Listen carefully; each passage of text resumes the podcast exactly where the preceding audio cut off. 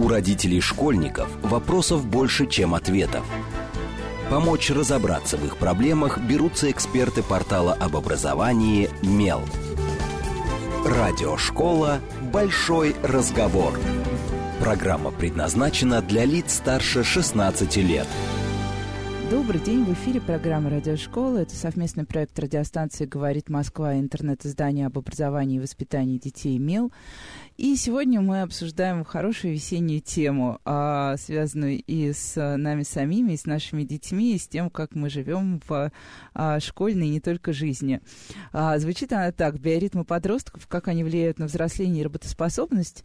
А в гостях у меня Александра Пучкова, кандидат биологических наук, физиолог, старший научный сотрудник лаборатории нейробиологии сна и бодрствования, Российской Академии Наук. На самом деле, я думаю, мы будем разговаривать не только подростков, а поговорим в целом а, про детей. Добрый день, Александра. Здравствуйте. А, и у меня сразу будет а, немножко такой наивный и а, простой вопрос. Когда мы начинали готовиться к этому эфиру, мы, мы проговорили, что мы побеседуем о биоритмах. А, но многие люди не верят в существование биоритмов, считается, что это примерно то же самое, что ретроградный Меркурий, некоторая выдуманная вещь э, для того, чтобы люди оправдывали себя в каких-то сложных жизненных ситуациях. Так есть ли биоритмы, что это такое, и если да, то как они работают? Да, на самом деле это многие годы был большой спор вообще, это чисто вопрос привычки или у нас есть какие-то на это поводы говорить, что я сова, я жаворонок. Вот. А, но потом разобрались, что да, действительно у нас э, есть биологический механизм, который завязан на генетику, называется биологические часы. За него Нобелевку, за его открытие дали в 2017 году. Вот. И действительно бывают разные немножечко варианты этих самых генов, э, которые во многом определяют, совой мы будем или жаворонком. Ну, то есть условно говоря, если мама и папа сова, то, скорее всего, ребенок тоже будет совой. Да, да. И бывают даже э, очень наглядные экстремальные варианты, когда бывают какие-нибудь семьи супер жаворонков, вот, и они там из поколения в поколение такие. Это, конечно, редкость, но бывает. Но если там мама с папой жаворонки, скорее всего, ребенок тоже будет склонен вставать пораньше и наоборот. И тут логичная дилемма всех родителей. Э, окей, взрослые как-то с собой уже научились справляться и вставать по 10 будильникам, но вот если у тебя ребенок сова, а ты все равно подстроен под его ритм, а ритм у нас известный, 8.30, первый звонок, опаздывать нельзя, многие еще едут в школу, поэтому встают в 6 часов, вытаскивают детей из-под одеяла. Можно ли переучить ребенка, перестроить его как-то так, чтобы было ну, немножко проще, наверное, утром, чтобы он к вечеру не превращался уже совсем в измученное создание, которое ни на что не способно и только спать хочет. Ну, к сожалению, а, нельзя полностью переучить, например, суперсование, когда жаворонком не станет. Но у нас есть некое пространство для маневра, вот как мы, например, перестраиваемся, когда перелетаем из одной часовой зоны в другую. Вот. Также мы можем там на несколько часов себя заставить поправить. Но это делается, конечно, большими усилиями и очень жестким соблюдением режима. То есть даже там в выходные нельзя расслабляться, потому что как только ты позволишь этим своим ритмам пытаться вернуться в привычные для тебя сововые... Дайте ему выспаться в выходные пресловутые. Да, вот, э, к сожалению, да, там очень такая печальная дилемма, что с одной стороны хочется дать ребенку выспаться, с другой стороны он себе сбивает режим, и в понедельник снова ему нужно перестраивать выстраиваться с большими усилиями. Ну, а как тогда делать, чтобы ребенок высыпался? То есть просто, я понимаю, что с маленькими детьми, например, да, ты можешь встать и сказать, э, все, наше время вышло, гасим свет, читаем сказку, спим, все отлично. А когда это дети чуть старше, как вот, э, что с ними делать, чтобы они спали достаточно? И вообще, сколько это спать достаточно? Спать достаточно – это штука, сильно зависящая от возраста. То есть, например, какие-нибудь э, дети, ну, скажем так, детсадовского, младшешкольного возраста, им сейчас по рекомендациям Всемирной организации здравоохранения рекомендуют даже там 10-12 часов сна в сутки. Э, подростки, средняя, старшая школа тоже, на самом деле, не меньше 10 часов потому что организму это нужно. Вот. А взрослому человеку советуют 7-8 часов в сутки спать. Ну и как вот быть с этим ребенком? Просто ему объяснять, жестко следить, вот как с подростком, например. Да, Очень ну, сложно самом... представить себе ситуацию, что ты его прям вот так принудительно ровно в в 8 вечера уложишь в кровать. И Ну, что будет, собственно, если за этим не следить? Да, к сожалению, здесь начинается какая-то непонятная дрессура. То же самое и со взрослым человеком. Как заставить себя высыпаться. Да, лечь в 10 Да. вечера хотя бы. Вот. И э, здесь э, сталкиваются две вещи. Во-первых, да, мы можем заставить вот натренировать свой организм. Например, есть там способы, когда мы перестаем там плотно есть на ночь, мы не смотрим в экраны смартфонов, планшетов, компьютеров на ночь глядя, желательно часа за два до сна, потому что нас То есть этот это все-таки нужно, с- да? Свет экранов нас подбуживает. Это просто физиология. Вот. Мы переходим к какой-то такой спокойной, желательно не очень интересной активности. Книжечку там можно почитать, вот что-нибудь такое. Вот. Мы не, не пытаемся заниматься фитнесом на ночь глядя. Вот. То есть такой набор процедур. Вот. И есть еще, например, совершенно замечательная штука, про которую мало кто знает. Вот у нас на самом деле эти механизмы засыпания, они не очень умные. Их можно как собачку надрессировать, и можно его приучить, что кровать это только для сна. Поэтому в кровати мы только спим. Мы там не лежим в смартфоне, мы там не читаем, мы там не общаемся с друзьями в кровати. То есть мы в нее ложимся только чтобы спать. А если нам не спится, мы из нее вылезаем. Вот. И это даже специально врачи советуют людям с бессонницей. Вы делаете так, это, это глупо, но это помогает, потому что наши засыпательные способности вообще не очень умные. А вот тоже, если говорить про бессонницу, бывает ли у детей бессонница? Что такое вообще бессонница, откуда она берется? Потому что, да, бывают дети, которые жалуются, что, ну, я лег, да, я лежу, но я не могу заснуть. Почему такое может происходить? И вообще, бывают ли у детей такие серьезные расстройства сна? Ну, понятно, что у взрослых они, наверное, уже точно бывают там связаны с какими-то обстоятельствами. Но что именно с детьми здесь? С детьми тоже бывают расстройства сна, и бессонница с ними тоже бывает. Бессонницей называют несколько вариантов. Например, это проблема с засыпанием, когда не засыпается больше 20 минут. Это проблема с поддержанием сна, когда ты спишь, просыпаешься, спишь, просыпаешься. Или когда ты вскакиваешь утром, еще не выспавшись. Это все бессонница. Причины у детей, у подростков чаще всего это стресс. Чаще всего эмоциональный стресс, там, начиная от какого-нибудь волнения за контрольную, заканчивая там какими-нибудь не сложившимися отношениями, и тогда ребенок или подросток, точно так же, как взрослый, может заработать себе бессонницу. Бывает бессонница и от каких-то проблем со здоровьем.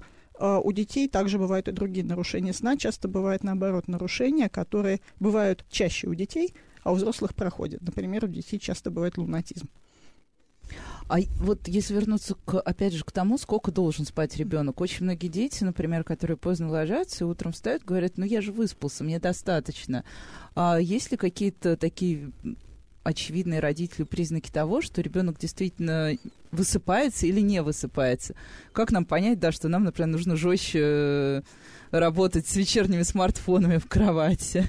Да, тут, ну, во-первых, следует понять, что людей, и особенно детей-подростков, которым реально хватает 5-6 часов, настолько исчезающе мало, что вряд ли ваш ребенок к ним относится. Наполеонов среди нас мало.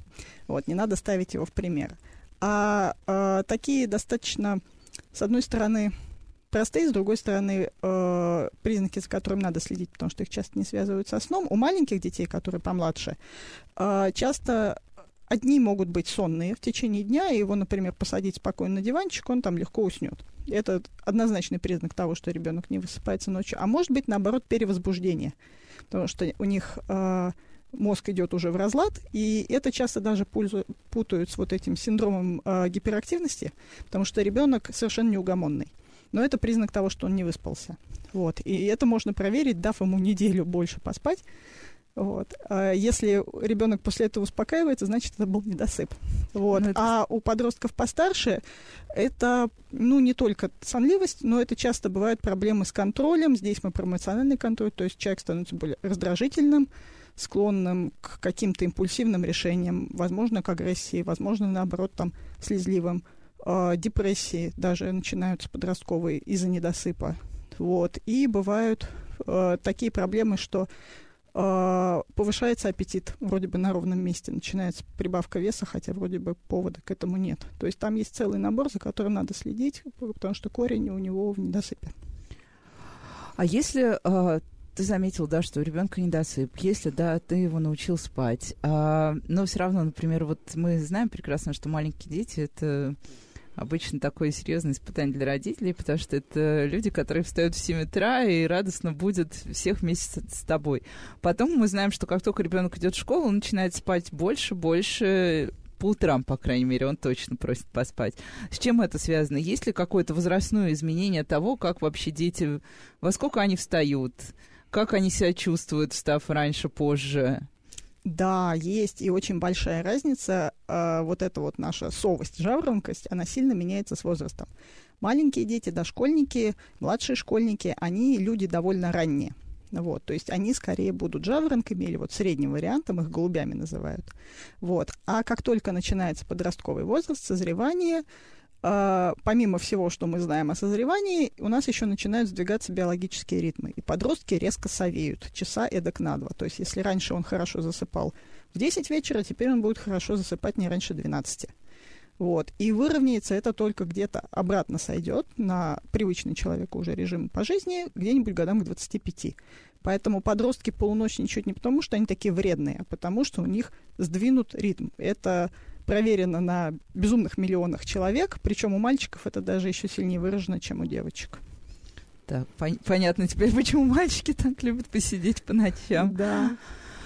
А что делать, э, если вот, да, мы уже обсудили, есть такие известные методики. Вот ребенок не выспался, и, ну, это даже не только детей касается, но и офисных сотрудников. Сейчас, например, вот такая популярная история, что можно, считается, что если ты поспишь 15 минут днем, и, и дашь ребенку поспать. Например, вот ты его там привел из школы, у него потом какая-то секция, вот 15 минут он поспал, и значит, он дальше отдохнул и может жить полной жизнью. Хватает вообще этих 15 минут? Что это за 15 минут дневного сна? И вообще дневной сон, нужен он, не нужен? Компенсирует он ночной? А, вообще дневной сон а, тема хорошая. Он вполне позволяет, ну, хотя бы немножечко вот этот ночной недосып скомпенсировать, весь он его не проглотит. Но вот именно про 15 минут я скажу, что 15 минут это еще бесполезно. А, люди проверяли там, насколько длительность дневного сна позволяет нам потом продержаться, и вот 15 минут это еще мало толку, то есть это такой небольшой совсем бустер. Вот 20 минут, полчасика, 40 минут, это уже так неплохо. Больше не стоит, потому что мы сбиваем себе режим, то есть если продрыхнуть днем час, то нам потом не будет засыпаться вечером, и мы себя унесем куда-то непонятно. Вот. А вот полчасика поспать днем, это можно посоветовать всем. Хороший совет. Сейчас все лягут поспать, ну, мне да. кажется, срочно. А что еще влияет на сон? Вот э, у нас сейчас весна, световой день удлинился. Зимой стандартно все жалуются. Я да. не могу встать, потому что на улице темно, особенно когда у нас вот было некоторое время чехарда mm-hmm. со временем, mm-hmm. когда мы вставали mm-hmm. очень рано, когда была прям глухая темень, а, и до вечера у нас была глухая темень, и все жаловались, что это просто окончательно всех выбило из ритма, и детей тоже, потому что, да. ну, естественно, они живут так, таким же циклом, как и живут взрослые. Вот, вот эта история, световой день, время года, как это все влияет или нет? Это безумно важно, именно световой день, потому что вот эти наши биологические часы, они же там не идеальные, они каждый день подводятся, вот как мы часы можем под, подстроить, также мы подстраиваем наши биологические часы, подстраиваются они светом просто дешево и сердито. Мы открываем глаза, видим свет, у нас идет подстройка, что ага, все утро, если это происходит утром, или если мы вечером видим свет, то ага, значит еще день. Вот. Поэтому, если мы утром зимой встаем и никакого солнца не видим, наш организм считает, что еще ночь и совершенно зря я встал. Вот. И вот эти наши часы, они не подводятся, и наш организм не будет. Вот. Поэтому, э, кстати, советуют э, людям, которые особенно чувствуют, многие говорят, что вообще вот мне очень-очень плохо, я совсем не могу проснуться, и даже есть сезонная депрессия, которая, в общем, во многом именно на это завязана, как можно больше яркого света вокруг вас, желательно такой холодной гаммы, потому что нам вот эту тему всю активирует голубоватый свет, холодный. Вот. И Ты... наоборот, меньше его вечером. То есть, в принципе, работают эти истории, потому что вот у родителей, у тех, у которых у детей проблемы со сном, у них часто бывают какие-то там свои лайфхаки, например, там какие-то темные шторы, а специальные какие-то устройства для пробуждения, которые как раз включают подсветку в комнате для детей, которые плохо засыпают, им ставят так называемый этот белый шум, мне кажется, да, это называется. Да. Вот, вот, а вот эта тема, это работает или это какая-то тоже просто мода и больше иллюзия? А, я думаю, там половина моды, половина здравого смысла, потому что в целом всем совет по тому, в каких условиях спать, один и тот же. Тихо, темно и не очень жарко и не очень холодно. То есть это должен быть такой комфортный комнатной температуры или чуть ниже, свежий воздух, никакого шума. Ну, кого-то убаюкивает шум, но вот во время сна нам фоновый шум не нужен. И темнота как раз, чтобы не будить, потому что если мы ночью откроем глаза, увидим свет, ну там включили свет, пошли к холодильнику, это тоже способ сказать нашему организму, наступило утро посреди ночи. Так, все, перестаем ходить Идем на холодильнику по ночам, точно.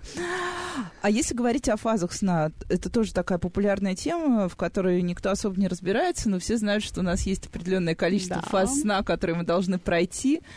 И что если мы сбиваем эти самые фазы сна, то мы не высыпаемся. Как э, здесь все на самом деле? Как, как мы спим? Что, да. что нам важно во сне?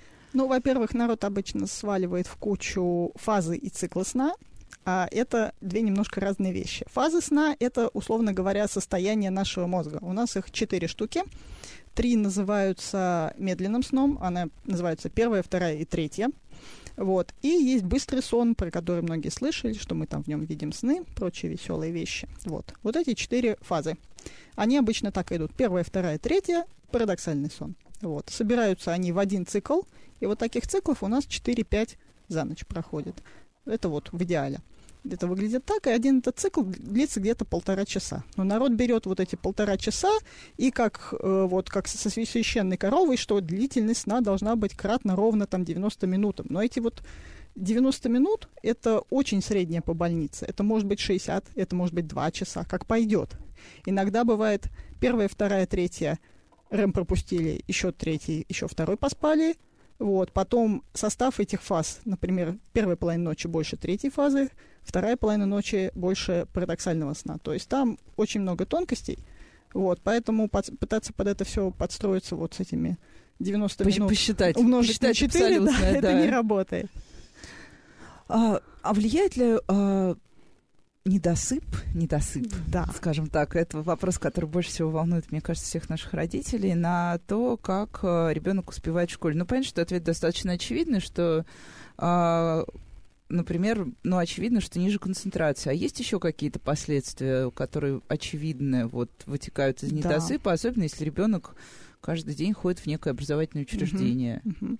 Да, недосып, он же депривация сна. Вот, это тема, которую там и ученые, и врачи, в общем, часто пытаются даже бить тревогу, потому что недосып хронический, особенно как у нас у многих, там и у взрослых, и у подростков, школьников.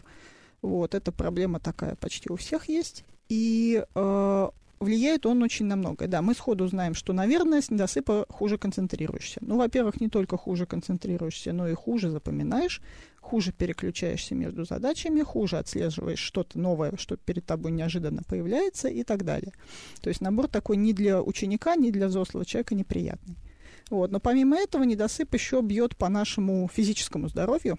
Вот. Он сбивает нам аппетит в сторону жирненького и сладенького, чисто сдвигая гормональный баланс.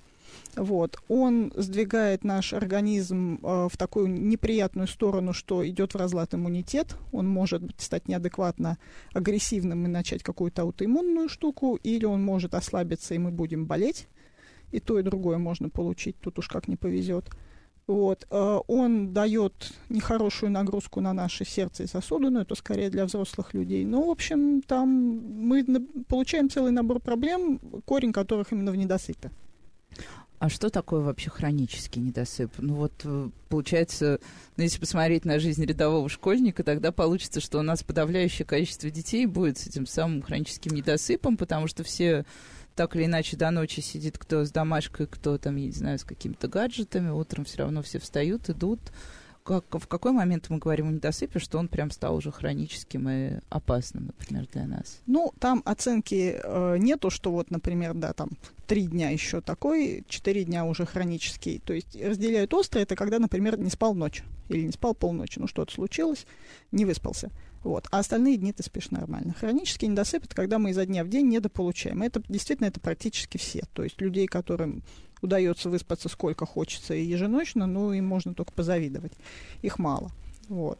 Поэтому, э, в общем, можно считать, что если вот у вас по будильнику, вы встаете только по будильнику, без будильника вы не встанете, вот, и э, вы не чувствуете, что вот это вот вашему организму хватает, то почти наверняка вы находитесь в этой ситуации хронического недосыпа, хронической депривации. Ну и понятно, что чем больше этот недобор, вот от 7-8 часов для взрослого человека или больше, если это ребенок-подросток, тем хуже. А как это влияет? Нет, ну вот про успеваемость, да, про переключение понятно, про концентрацию понятно. Вернее, даже не как влияет, а что можно сделать еще, чтобы помочь ребенку, потому что мы знаем, как загружен средний день школьника. Uh-huh. Сначала он идет в этом состоянии в школу, потом он идет, предположим, в музыкальную школу, после музыкальной школы у него еще какой-нибудь кружок по фото. И а, может ли ему тут помочь снижение вот этих дневных нагрузок? Или это достаточно бесполезно и просто нужно бороться за сон? Ну, я думаю, это да, это просто две отдельные темы. И если человек не досыпает, он просто работает, скажем так, не со стопроцентным КПД, да, то есть мы скрепить можем и на 70% ну, процентов что продуктивности. на самом деле... Но вечернюю активность надо снижать, то есть если какой-то там теннис в 8 вечера, это очень плохая идея. Вот, то есть не надо большой физической активности, больших умственных нагрузок, любых больших эмоциональных нагрузок. Там на блокбастер сходить, это тоже такой вечером повод не засыпать. Вот, то есть любые нагрузки перед сном, желательно часа за два, себя снимать. Вот, э, сильно не наедаться. Вот, а, и вот можно попробовать, что между приходом из школы и походом к репетитору хотя бы полчасика поспать. А как еще, а как может влиять э, недосып на поведение ребенка? Ну, с подростками мы сказали раздражительные, а вот с маленькими, с детьми младше, что у них там, может, что, что, какие могут быть тоже такие признаки, там агрессия, например. Мы поняли, что он может быть перевозбужден, но да. это знают, я думаю, почти все родители. Если да, ты не уложил ребенка вовремя, он будет по, по стенам спать, бегать. Да, он бегает у тебя, да, по стене, по потолку, везде. А что еще такое, вот, кроме засыпания на диване, какие-то есть еще признаки такие я характерные? Думаю, вообще хороший признак, его можно применить применить к, к любому возрасту, называется снижается контроль. Вот, потому что у нас первый устает наша так называемая префронтальная кора головного мозга. Это вот такое занудное я, которое держит нас на поводке. Вот. И как только она говорит, все, я устала, я ухожу, то начинается вот у маленьких детей или беготня по потолку, или необъяснимое совершенно расстройство на ровном месте. То есть вот это любая эмоциональная болтанка. У подростков это вот очень хорошо видно, когда просто вот человека мотает в пределах одного дня от, от эйфории до тяжеленной депрессии, вроде бы на ровном месте, или когда взрослый человек начинает огрызаться и беситься на, на что-то, что вроде бы повода ему не давало, вот это вот отпущенный контроль, это такой очень хороший признак. Я сразу задумалась, сколько из офисных сотрудников сейчас посчитали все свои признаки и пришли к тому, что э, э, у них у всех хронический недосып. И печеньки. Хочется печенек. Печеньки, да? Да, это проверяли на этих, на, ну, врачи, которые сутками работают, вот, что как только там начинается длинная сменная работа, народ начинает добирать калорийным. Повышается аппетит, не осознавая это печеньки, чипсики, снеки всякие, жирненькое. А что, что делать с а, подростками, которые, плюс ко всему, не просто подростки, у которых изменился mm-hmm. вот этот самый уже а, а, общее их расписание, изменилась гормональная история, но которым еще предстоят всякие тяжелые испытания типа ЕГЭ. Какой должен быть сон выпускника? О, это, да, сон выпускника и сон студента в сессию, это очень драматичная вещь. Для начала он должен быть самый э, хороший способ выстрелить себе в ногу – это не спать в ночь перед экзаменом. А почему так? Потому что это ученые выяснили уже очень давно и продолжают выяснять подробности. Наше запоминание, способность вот из того, что ты прочитал, отложить что-то в долговременную память, происходит во сне. И вот эта запись в долговременную память без сна просто никуда не идет. Мы что-то прочитаем, и через несколько часов, там через день оно сбросится. А, то есть, по сути, запоминать на невыспавшуюся голову абсолютно бесполезно. Бесполезно, получается. да, потому что оно как войдет, так и выйдет. Вот. А, ну смотрите, мы сейчас тогда прервемся на короткие новости и сразу после них продолжим разговаривать о том, сколько должен высыпаться школьник перед ЕГЭ. С вами программа «Радиошкола». У родителей школьников вопросов больше, чем ответов. Помочь разобраться в их проблемах берутся эксперты портала об образовании «Мел». Радиошкола «Большой разговор». Добрый день, в эфире снова программа «Радиошкола». Это совместный проект радиостанции «Говорит Москва» и интернет-издание об образовании и воспитании детей «Мел». А, у микрофона сегодня я, главный редактор «Мела» Надя Попудогла. И разговариваю я с Александрой Пучковой, кандидатом биологических наук, физиологом и старшим научным сотрудником лаборатории нейробиологии сна и бодрствования. И разговариваем мы о том, сколько должны спать дети и, наверное, взрослые тоже, потому что эфир слушают в основном, конечно, взрослые.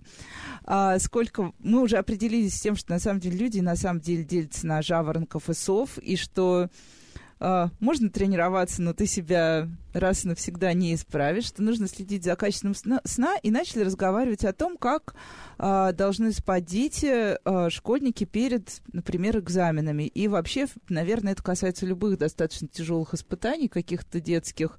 У детей они бывают самые разнообразные, там это и олимпиады, и соревнования, и так или иначе мы всегда детей тренируем, давай, давай, позанимайся еще, и результат будет лучше. А, мы уже разобрались, что запоминать, собственно, невыспавшимся детям что-либо бесполезно, а какие еще есть нюансы тоже вот для человека, которому предстоит такое тяжелое испытание? Что еще важно Uh, зачем важно последить родителям, просто помимо того, чтобы вот, ну вот общая рекомендация понятна, высыпаться. Может быть, uh, детей надо как-то там, я не знаю, специально следить за тем, чтобы они больше отдыхали перед сном, или, или это уже не имеет значения? Потому что понятно, что мы стремимся только к одному. Учись, учись и еще раз учись. Да, ну здесь, пожалуй, действительно простейшая рекомендация выспаться. Просто как не подойти? Вот если там посмотреть на каких-нибудь олимпийских спортсменов, профессионалов, которых это просто цель жизни, вот, они соблюдают жесточайший режим, вот. И для них даже перелет, когда им нужно перестраиваться на новый ритм, это уже большой стресс, и они это делают сильно заранее, чтобы войти в новый режим, чтобы организм работал как раз на все 100%, а не на 70%, как он там пытается, бедный.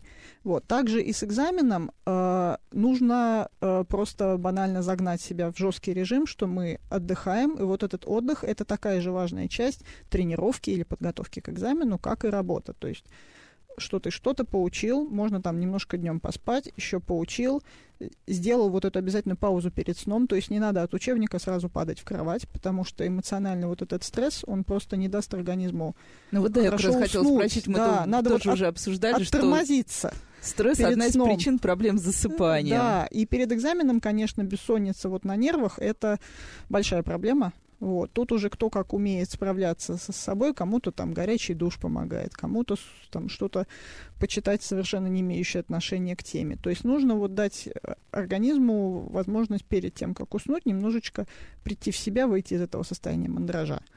Э, тут уже кто как умеет это делать. Потому что суммарно от этого пользы будет больше, чем вот эти посидеть еще полчаса за учебником и потом не спать полночи. А если говорить в целом про школьное образование, мы сейчас живем в, в такой, мне кажется, истории высоких достижений. Это даже связано не только с тем, что э, те родители, у кого есть возможность, стараются максимально загрузить детей какой-то образовательной деятельностью в школе и после школы.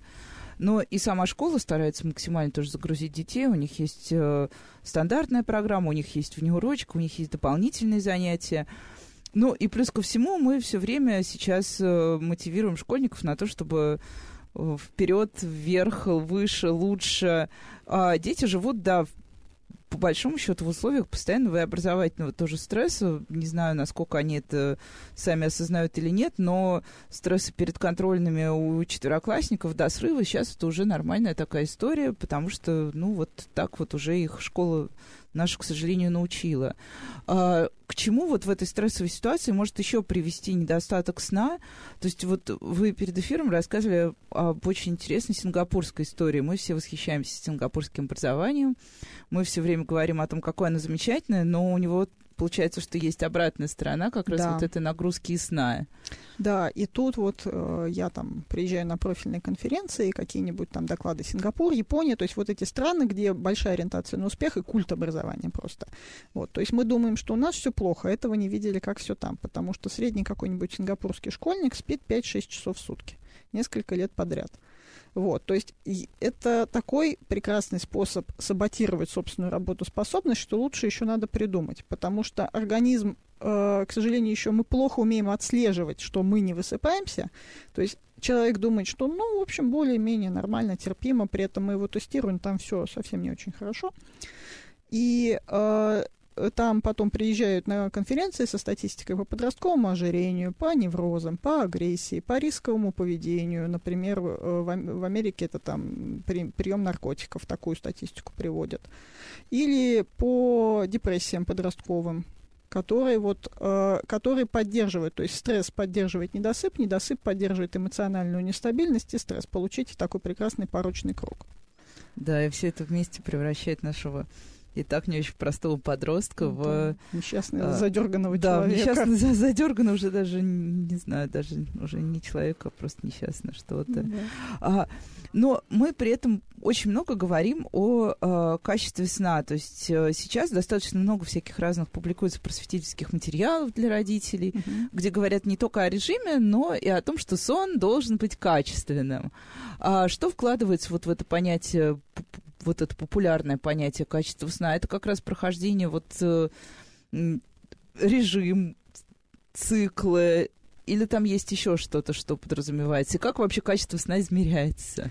Да, но это большая э, комбинация много чего. Это и режим, и циклы. То есть, например, что мы должны пройти там все фазы, что у нас обязательно должна быть вот эта третья фаза глубокого сна, потому что в ней наш организм, скажем так, занимается техобслуживанием. Вот. И когда мы не досыпаем, первое, что он пытается добрать потом, это эту самую третью фазу, потому что без нее мы просто расклеиваемся. И как он, делает?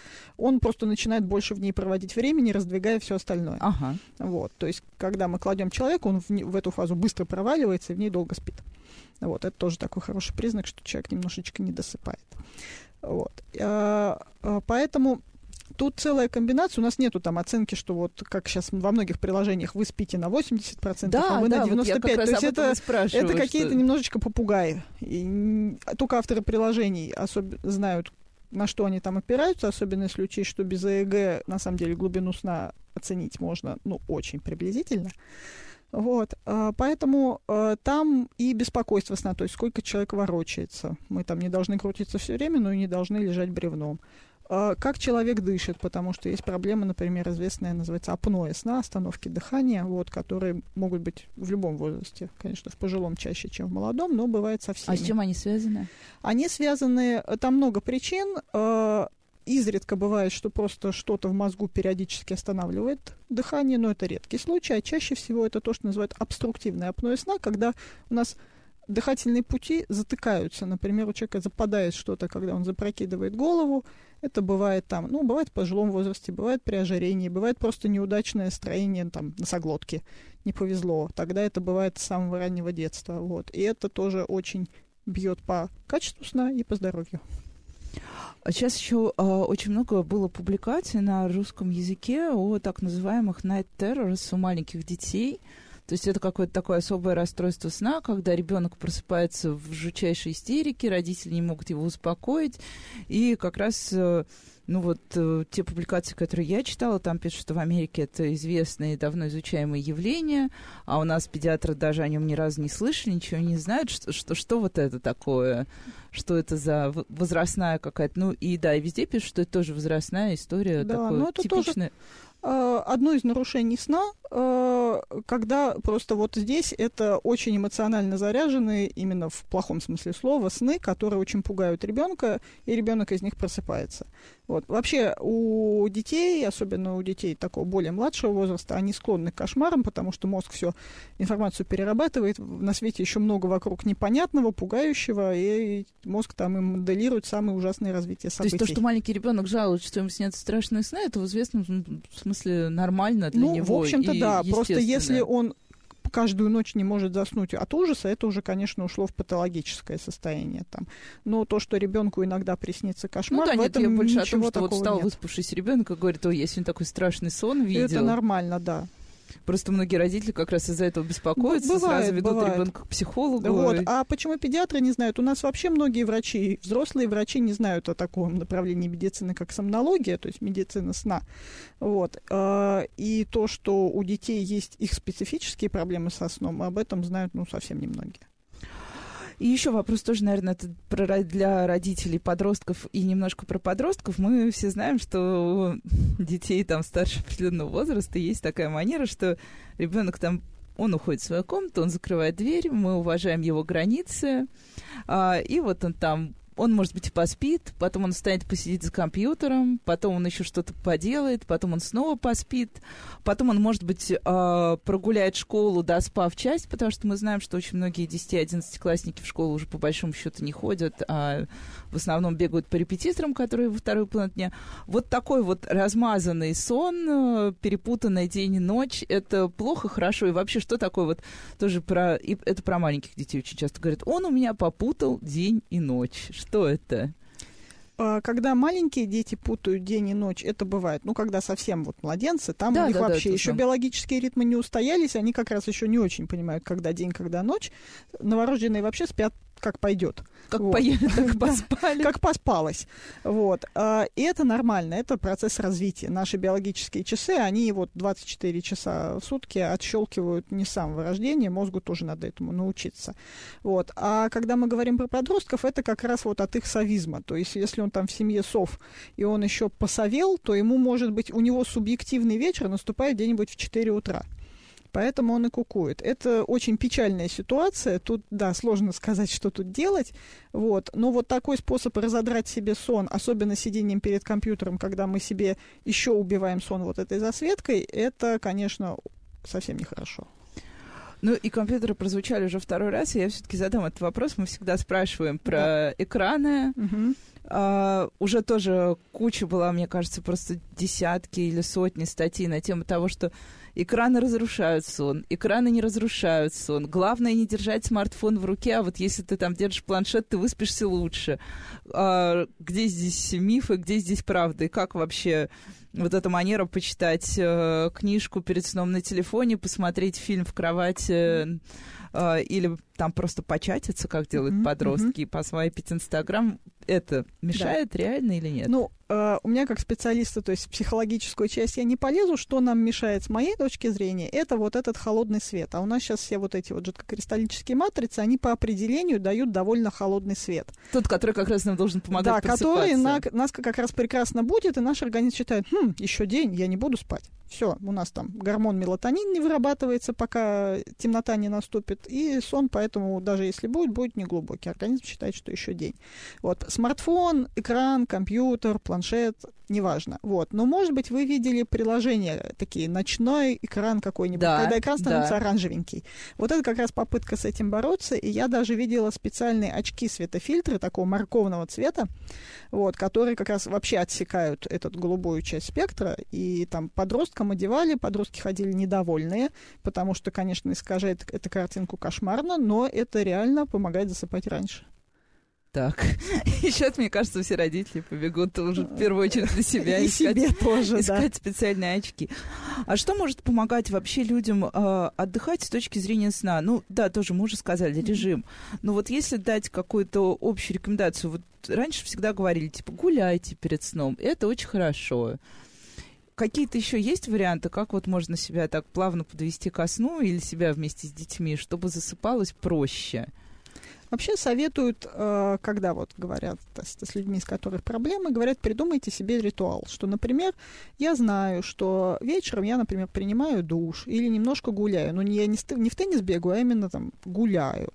Или я там какую-нибудь растяжечку спокойную делаю, такой вот, без, без ничего, чего, ничего интенсивного. Или я читаю книжечку, тоже не очень интересную, захватывающую, ну, то есть, чтобы там не полуночничать.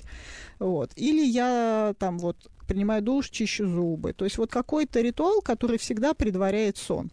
Вот. Я говорю, что здесь у нас организм, в общем, как собачка Павлова. С ним надо обращаться вот как с собачкой. На что ты его надрессируешь, если оно будет повторяться изо дня в день, он любой этот ритуал свяжет с засыпанием, и как бы это будет запускаться. Ну, вот. то есть то, что Чем педиатр... регулярнее, тем лучше. То, что советуют педиатры, как раз вот эти ритуалы для малышей, по большому счету это работает, ну, это и для есть. старшего да. возраста да. ты просто должен найти для себя да. вот это свое Просто идеальное. малыша никто не спрашивает, а взрослого человека заставить это делать сложнее.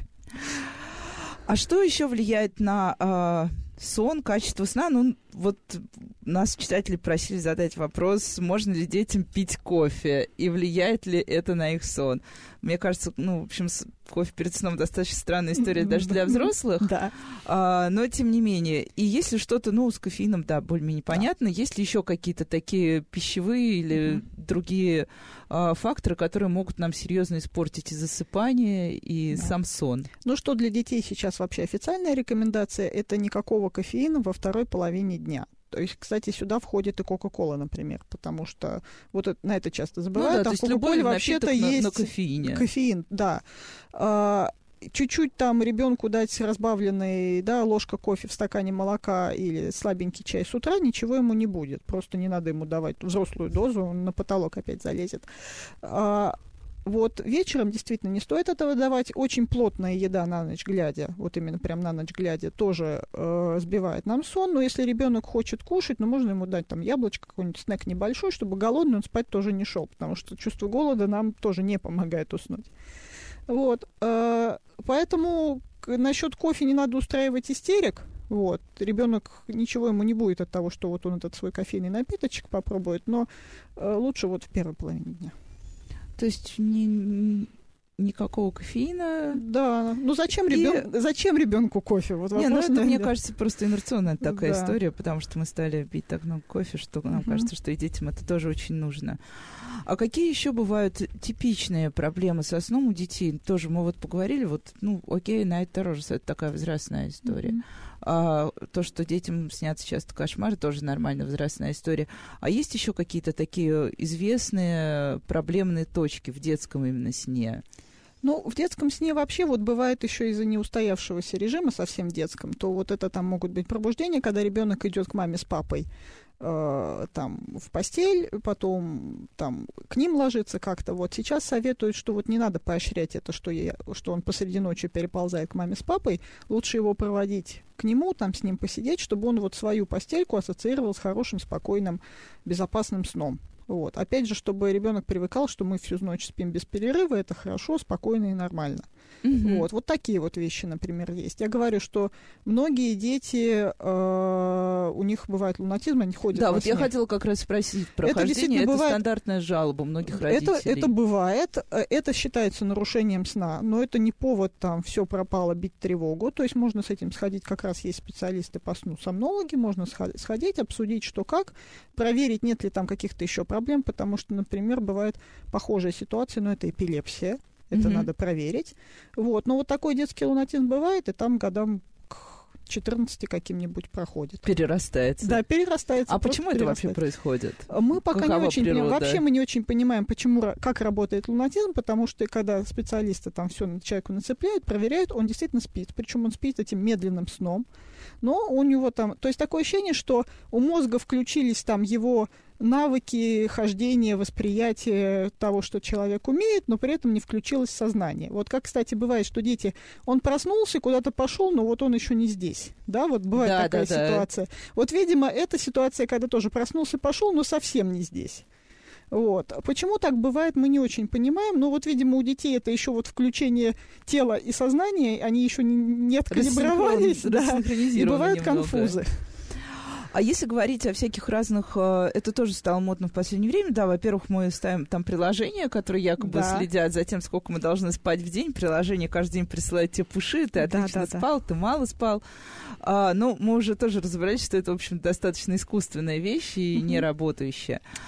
Но помимо этого очень популярны стали препараты, которые там улучшают сон. Uh-huh. То есть считается, что ты поспишь свои 6 часов, но примешь там определенную таблетку, и у тебя все равно восстановится какой-то вот там гормональный баланс или еще что-то, и тебе будет нормально. Работает ли какая-то внешняя вот эта медикаментозная история, или это все просто такой способ замылить симптомы, снять какие-то симптомы? Медикаментозные штуки, которые улучшали бы сон, про такое я не слышала. Это, по-моему, просто на это накинулось бы безумное количество миллионов человек, у которых реальные проблемы со сном. Вот. А сейчас в таком качестве пьют мелатонин, да, ну, в основном вот, который как раз гормон да. сна, но на самом деле его назначают при проблемах со сном, потому что, собственно, это гормон, он даже не столько гормон сна, сколько гормон темноты, но он действительно такое мягкое снотворное действие имеет. И к нему надо относиться скорее как к мягкому снотворному, у которого не, нет особых побочных эффектов, потому что наш организм, в общем, умеет с ним работать, это его родной гормон. Вот. Но если вам без него не снится, и вы на него налегаете, то значит у вас скорее бессонница, и уже пора к врачу и разбираться, откуда она взялась и как с ней еще можно работать. Вот. Но сон он не улучшит. То есть он его просто... может максимум нормализовать, то есть вы он будете... Он помогает заснуть. Да, он помогает счету. заснуть, он помогает получше, покрепче спать, если вот вам не спится по каким-то там причинам. Вот. Больше он ничего особо не сделает, и если вы спите 6 часов, вы будете просто не плохо спать 6 часов, а хорошо спать 6 часов. Но, Но вы будете от этого будет часов. все равно 6 часов да. останется. Да, семью они не станут. Никакой компенсации не да. получается. Это просто чуть-чуть... Выспаться на 120% с какими-то таблетками не удается. Ну и сопряженный вопрос э, про снотворное. Нас тоже спрашивали, стоит ли, как бы, в, в какой ситуации вообще стоит начинать давать детям снотворное. Стоит, ну, я понимаю, что это больше вопрос, конечно, к педиатру. Да, но вообще... Но я да. скорее про механику mm-hmm. вопрос. То есть в чем механика снотворных препаратов? Э, их сейчас довольно много. Сейчас, к тому же, э, у нас еще на рынке остались снотворные старых поколений, всякие там барбитураты, бензодиазепины, всякие зипамы, да. Вот, есть более э, современные, менее известные снотворные препараты, но это строго по назначению врача, потому что нас легко без рецепта купить почти То есть что не угодно. стоит идти и брать ребенку пачку чего Да, угодно. вообще я говорю, что э, если у ребенка реально такие проблемы со сном, что вот он без таблеток не засыпает, идите к врачу, потому что это может быть или сама по себе серьезная проблема с бессонницей, или это может быть какой-то очень нехороший симптом. Надо идти разбираться, потому что вы можете либо забить симптомы какой-то другой болезни, вот, либо неправильно лечить имеющуюся болезнь, а неправильно леченная болезнь потом лечится еще хуже. Вот, поэтому вот так вот сходу прописывать ребенку именно таблетки снотворные, да даже, в общем, мелатонином его кормить по каким-то своим Но это, соображениям. Кстати, популярная как раз перед экзаменами тема, когда Ну, перед экзаменами это давать... еще мягкое снотворное. Там мы пытаемся... Это то, что называется ситуационные э, бессонницы, когда это просто реакция на текущую ситуацию. Это еще ничего. Мелатонин тут еще, опять же, ничего, хотя следует учитывать, что те дозировки, которые у нас продаются, они очень большие. Они даже для взрослого человека великоваты. Вреда в этом особого нет, но это и э, смысла в такой дозе тоже нет, что организм просто ее разваливает. То есть вы эту таблетку можете разломать на 8 частей и поиметь тот же эффект. Проверено на мне и поездках в часовых поясах. И вот это будет мой следующий вопрос, потому что, да, закончится экзамен и начнутся каникулы. И каникулы это всегда, а, время, когда ребенок э, полностью выпадает из какого, какого бы то ни было режима. То есть, действительно, если там, mm-hmm. особенно его отправляют с бабушкой на дачу, и он благополучно там делает все, что хочет. Другой ребенок, наоборот, с родителями начинает летать туда-сюда по часам поясам. Вредно, полезно, стоит, на что стоит обращать внимание? Я думаю, надо относиться к этому без фанатизма. Ну, во-первых, каникулы это хороший способ выяснить, кто ваш там ребенок, насколько он сова-жаворонок. Вот, то и есть, потом подстроить график. Как когда, раз, когда, когда он будет, вот, когда он будет ложиться, вставать без будильника, ну, желательно у бабушки на даче, где нет компьютера, то есть где нету способа разбудить себя ночью. Вот, вот это вообще, когда людей спрашивают, вот, кто вы там есть в анкете, вот в какой режим вы входите на отпуске, когда вы выспались? А, Люди пишут, вот понятно. от стальки до стальки мне комфортно спать, я вот тут усну сам, тут сам проснусь. Вот, это как раз способ определить, кто ты там, сова, жаворонок, голубь. Вот, можно также выяснить и с ребенком. То есть он в 4 часа ложится, потому что за компьютером сидит, чатится или там постреливает. Вот, или он реально раньше уснуть не может. Вот, поэтому это такой способ выяснить, способ дать ему, наконец, выспаться бедному человеку на каникулах, это можно. Вот, но, да, тут, если вот в 4 часа и никак по-другому, по-другому, то тут уже, наверное, можно подумать, как подстраиваться в жизни. Спасибо большое. Мне кажется, мы не смогли поговорить примерно о 90% всего, что как связано всегда. со сном, да. Но хотя бы самые важные для родителей и школьников мы постарались обсудить. С вами была программа «Радиошкола». До встречи на следующей неделе. До свидания.